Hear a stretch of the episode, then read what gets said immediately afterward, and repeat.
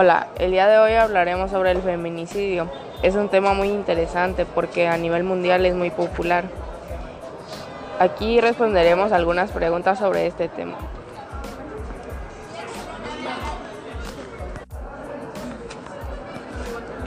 ¿Qué es el feminicidio? Es un movimiento social y político que se inicia formalmente a finales del siglo XVIII, aunque sin adoptar todavía esta dominación, denominación, y que supone la toma de conciencia de las mujeres como grupo o colectivo humano de la opresión, dominación y explotación de que han sido y son objeto por parte del colectivo de varones en el seno del patriarcado, bajo sus distintas fases históricas de modelo de producción, lo cual las mueve a la acción para la liberación de su sexo con todas las transformaciones de la sociedad que aquella requiera.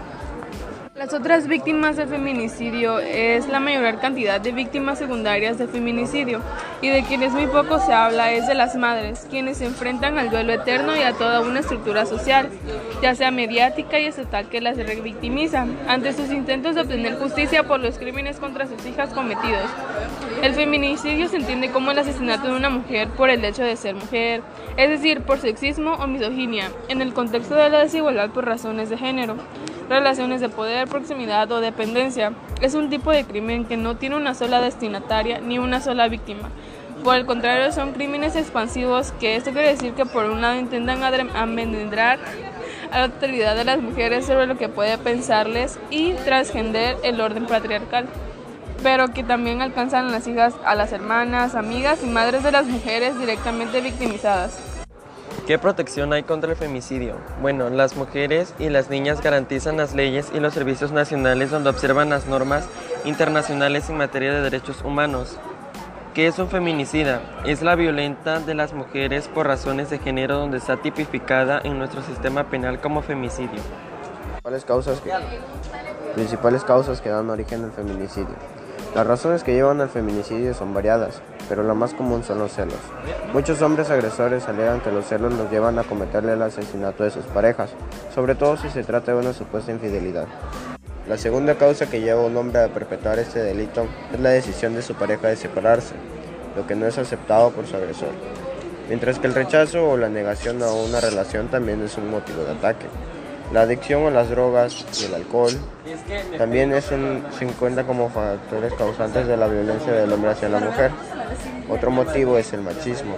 En la sociedad actual todavía existe un fuerte arraigo de la población masculina a creer que son superiores a las mujeres, lo que conlleva a la discriminación y el maltrato constante, que regularmente termina en el feminicidio. El agresor es una persona criada dentro de una cultura machista, cuyo objetivo es mantener el control sobre una mujer hasta lograr su subordinación. Señaló el responsable del registro del feminicidio, Teresa Viviana. El hombre machista acusa a la mujer agredida. Se lo buscó, desobedeció, no me entiende, no siguió instrucciones. Ella sabe que no puede. Tengo que usar la fuerza para controlarla. El que manda soy yo. El crimen organizado también figura como un factor que ocasiona una gran cantidad de feminicidios, en especial en países centroamericanos, donde proliferan grupos criminales y del narcotráfico. De acuerdo al informe de derechos humanos del equipo regional de monitoreo y análisis de derechos humanos en Centroamérica, en países como Honduras, El Salvador, Guatemala y Nicaragua, el feminicidio tiene profundas raíces históricas. Señala que el homicidio de mujeres está siendo acelerado y profundizado por el incremento de pandillas, maras y mayor incidencia de crimen organizado y el narcotráfico. En este sentido, explica que más del 25% de las muertes se deben a estas razones. El feminicidio se origina el 14 de noviembre de 2012.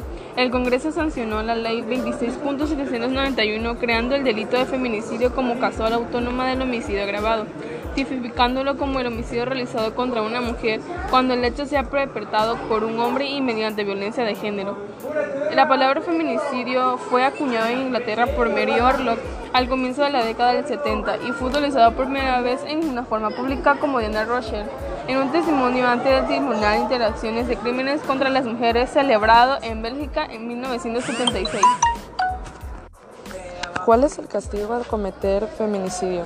El día de hoy, el Pleno de la Asamblea Legislativa del Distrito Federal, ALDF, aprobó por unanimidad de votos el establecimiento de una pena de 40 a 60 años de prisión contra quien cometa el delito de feminicidio, además de 500 a 1000 días de multa. De acuerdo con un comunicado, esta propuesta surgió de la iniciativa de reformas presentadas por los diputados del PRD, Leonel Luna Estrada y Elizabeth Mateos Hernández, quienes surgieron ante el Pleno la necesidad de homologar la descripción del tipo penal de feminicidio a nivel nacional y los criterios para la aplicación de las penas que le corresponden.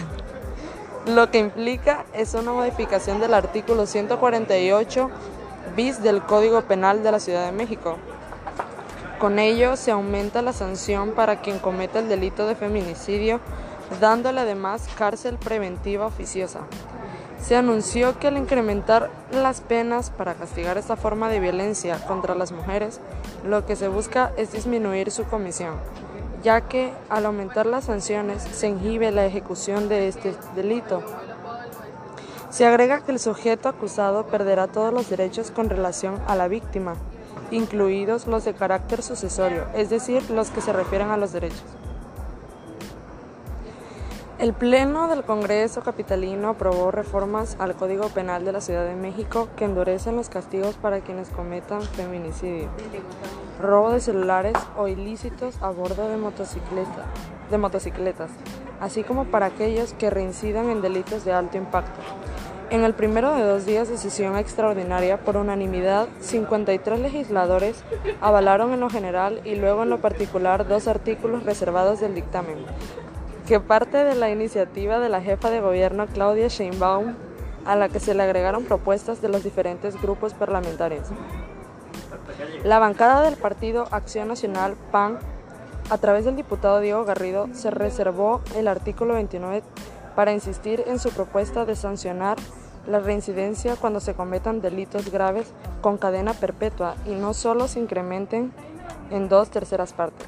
Sin embargo, en votación económica se rechazó la iniciativa.